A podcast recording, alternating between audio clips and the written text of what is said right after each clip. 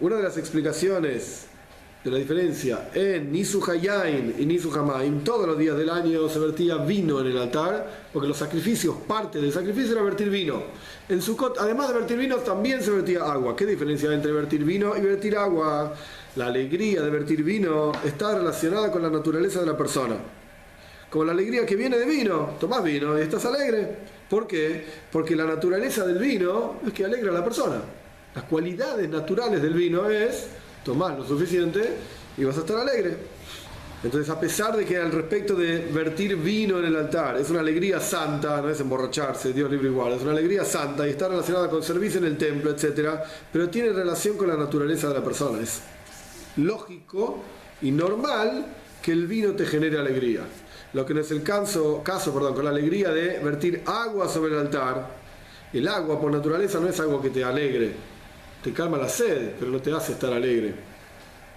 Entonces indica esta idea de la alegría del agua, que es una alegría que no tiene relación con la naturaleza, sino que viene de algo muy superior a la naturaleza, que en este caso, en el caso de Sukkot, es el mandato de Dios, que tenés que estar alegre cuando eh, eh, extraes el agua del manantial. No es una alegría natural en el hombre, es una alegría que viene de arriba, por llamarlo de alguna manera, porque Dios mandó a hacer esto. Y esta es la virtud que tiene vertir el agua por sobrevertir el vino. Al respecto de vertir el vino, dado que la alegría está relacionada y se agarra, por así decir, a la naturaleza, a la criatura, es una alegría limitada de acuerdo a la criatura.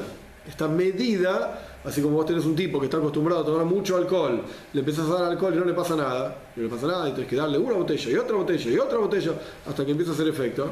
Y un tipo que está acostumbrado a no tomar nada de alcohol, le das un poquito y ya, ya se le pasó. Ya lo volteaste por otro lado. ¿Por qué es así?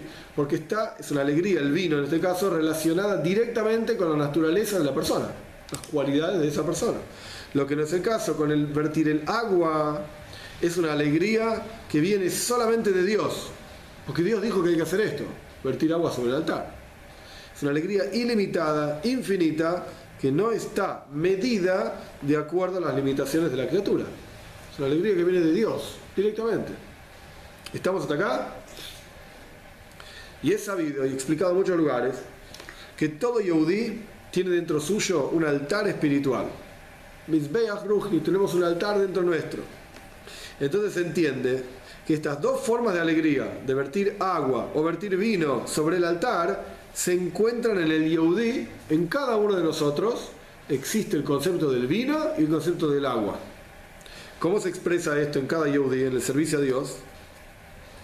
La alegría que viene de vertir el vino, lo que significa espiritualmente hablando en todo Yehudi, es la alegría de una mitzvah que uno tiene cuando cumple una mitzvah a través de meditar en forma intelectual.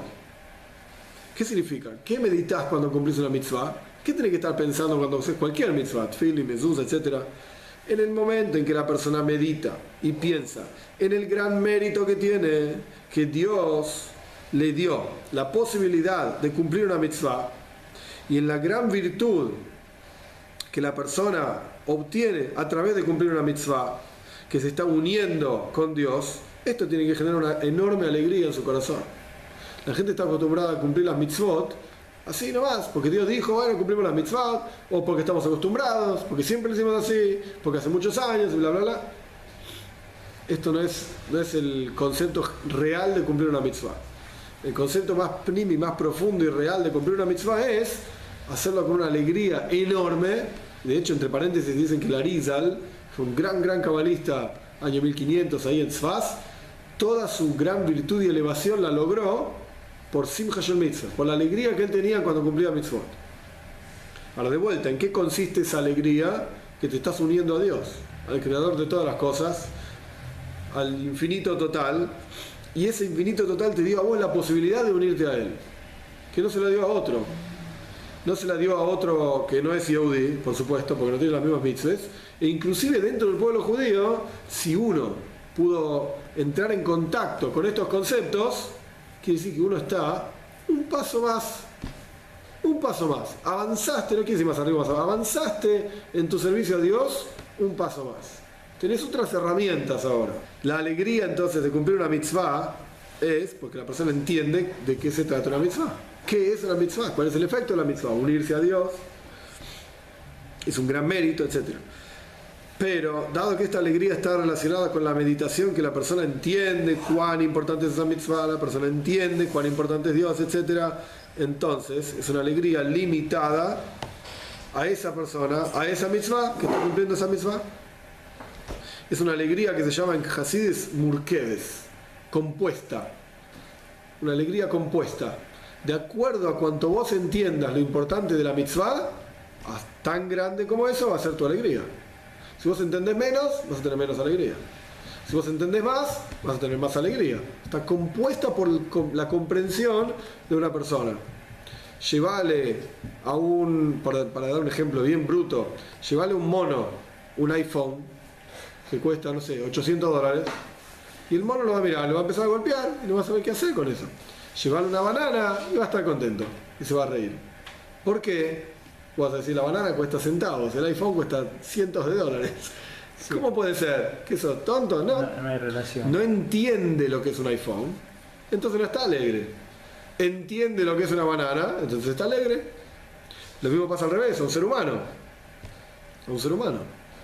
¿Sí? Llevarle un iPhone y va a estar contento. Regalar una casa, va a estar más contento que con un iPhone o no.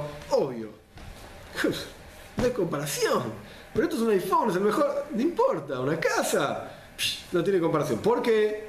Porque entiende todas las grandes virtudes que tiene poder vivir en una casa, que son incomparablemente infinitas a lo que es tener un teléfono. Porque vos podés tener muchos teléfonos y muy buenos, pero estás en la calle, es terrible. Y podés estar en una casa, tranquilo, aunque no tengas teléfono. No importa, estás bien, claro, tienes un techo. ¿De por qué es así? ¿Por qué varía la alegría? Es un ejemplo bien burdo, pero es, claro. ¿Por qué varía la alegría? Por la capacidad de entender lo que uno está obteniendo. Una casa, en comparación con un teléfono, es incomparable. Incomparable. Bien, lo mismo pasa con una mitzvah. El Yehudi que cumple una mitzvah no entiende nada, no entiende lo que está haciendo, ¿cómo crees que tenga alegría? ¿Cómo crees cómo crees que sea capaz de transmitirle a sus hijos cumplir mitzvahs. ¿Cómo crees que sea capaz de influenciar a su medio ambiente a cumplir mitzvahs si él mismo no está alegre? ¿Por qué no está alegre? Porque no entiende lo que tiene en sus manos. No entiende el increíble mérito que es cumplir una mitzvah. Mucha gente hace mitzvot en forma inconsciente. Sí, se llama el, profeta ya, Irmiao ya se quejaba de esto. Eh, mitzvot. Considera que están acostumbrados. Está bien, porque ha sido educado, pues está bien. Están acostumbrados. Porque en cierta medida tienen incorporada la Torah, la tienen incorporada y se hace. están acostumbrados. pero no por temor a Dios ni por. Correcto. Están acostumbrados a eso, ¿no? es decir, hay gente no temerosa de Dios, pero que, que cumple mitzvahs. Es terrible, sí, es terrible. Porque no dura, no dura en el tiempo. Tarde o temprano se acaba. Tarde o temprano se acaba. hoy estaba dando una, charla, no importa el detalle, a un grupo de gente, ¿sí? Eh, entre paréntesis, no tiene que ver con esto directo, pero es tan, pero tan fuerte y tan claro. Hablamos de las cuatro especies de Sukkot las cuatro especies de Sukkot, cada una tiene cualidades que las otras no tienen. El etrog tiene aroma y gusto, el lulav, conocidísimo, ¿sí? El lulav tiene gusto, no tiene aroma. Sí, correcto. Y el, el, el tiene aroma, no tiene gusto, y la arabá no tiene ni gusto ni aroma. ¿Cuál es el primero que se marchita? La arabá. Pasto. El primero que se marchita es el que no tiene ni gusto ni aroma. El primero que se marchita es el tipo que no tiene, ni dice un koch, que es muy difícil traducir, no tiene entusiasmo, ganas, ni en Torah ni en mitzvot. ¿Eso quiere decir que el tipo no cumple ni Torah ni mitzvot? No, no, no, no. Dios libre y guarde. Tanto el Etrón como el Lulá, como y el Arabá, todos son judíos religiosos. Uno lee el Midrash y suena, ah, este no es religioso, este sí. No, no entendiste nada. Son todos judíos religiosos. ¿Dónde está el koch? ¿Dónde está la fuerza y el entusiasmo de la vida del tipo este? Ni en una cosa ni en la otra. El arabá no está ni en una cosa ni en la otra. El arabá, el entusiasmo de su vida está, no sé, en la cancha, en cualquier otro lado. Pero el tipo es religioso, entonces va a cumplir mitzvot y estudia Torah también. Es el primero que se marchita. Y ese es terrible, es terrible. Y está lleno, lleno de, de religiosos que viven como arabot. Viven como arabot. Sí, porque no tienen alegría en las mitzvot. Correcto. Lo que en ese caso, la alegría de vertir el agua, es un ejemplo de una alegría en la mitzvah que trasciende totalmente la comprensión. Cuando un Yehudi está entregado a Dios, no porque entiende, no porque disfruta de la mitzvah, Mesiras Nefesh, él se entregó totalmente a Dios, sea lo que Dios quiera, está, estar todo bien. Yo no lo hago porque entienda, porque disfrute, absolutamente nada, porque Dios, porque Dios quiere nada más. Entonces, al no necesitar ninguna razón lógica de por qué hace una mitzvah o de lo importante que es una mitzvah, automáticamente ese Yehudi siente que cada mitzvah es un mandato de Dios, como decimos en la braja de cada mitzvah, que llama mitzvah tzivanu, Dios nos mandó esto, el tipo siente a Dios en la mitzvah que hace. Se entregó totalmente, lo que Dios diga yo lo voy a hacer, yo voy a estar ahí. Esta es una alegría que se llama Simcha Amitis, una alegría verdadera que no tiene límites. Porque no depende de lo que la persona entiende, de lo que la persona capta, de lo que la persona meditó, de la importancia de la mitzvah o no. El tipo se, anuló totalmente. Él no existe, él no está, está Dios nada más. Y automáticamente el tipo cuando hace esa mitzvah de esa manera, lo que hace es sentir a Dios, no sentirse a sí mismo entendiendo a Dios, siente a Dios. En su vida fue imbuida, llenada, inyectado Dios mismo. Y esto es la alegría verdadera, y por eso nuestros sabios dicen, el que no vio la alegría de vertir agua en el altar, nunca vio alegría en su vida, no sabe de lo que se trata. No están diciendo que vos no viste al Koyen ahí tirando en el altar. Eso, ¿qué alegría te puede causar? Es un tipo ahí que está tirando agua en un, un coso de cemento. ¿Cuánta alegría te puede causar eso? No tiene sentido. Lo que están diciendo nuestros sabios es, cuando vos no experimentaste la profunda alegría de entregarte totalmente a Dios, no sabes lo que es alegría. No entendés lo que es alegría. Dicho de otra manera, no entendés, no lo que es sentir a Dios.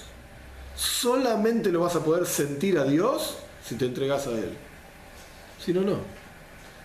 Todo momento en que vos lo que hagas lo haces porque tiene una razón intelectual o le busques la voltereta intelectual a lo que estás haciendo, inclusive lo importante que es una mitzvah, lo importante que es el mandato, todo momento que vos busques eso no vas a sentir la verdadera presencia de Dios en tu vida, no lo vas a sentir.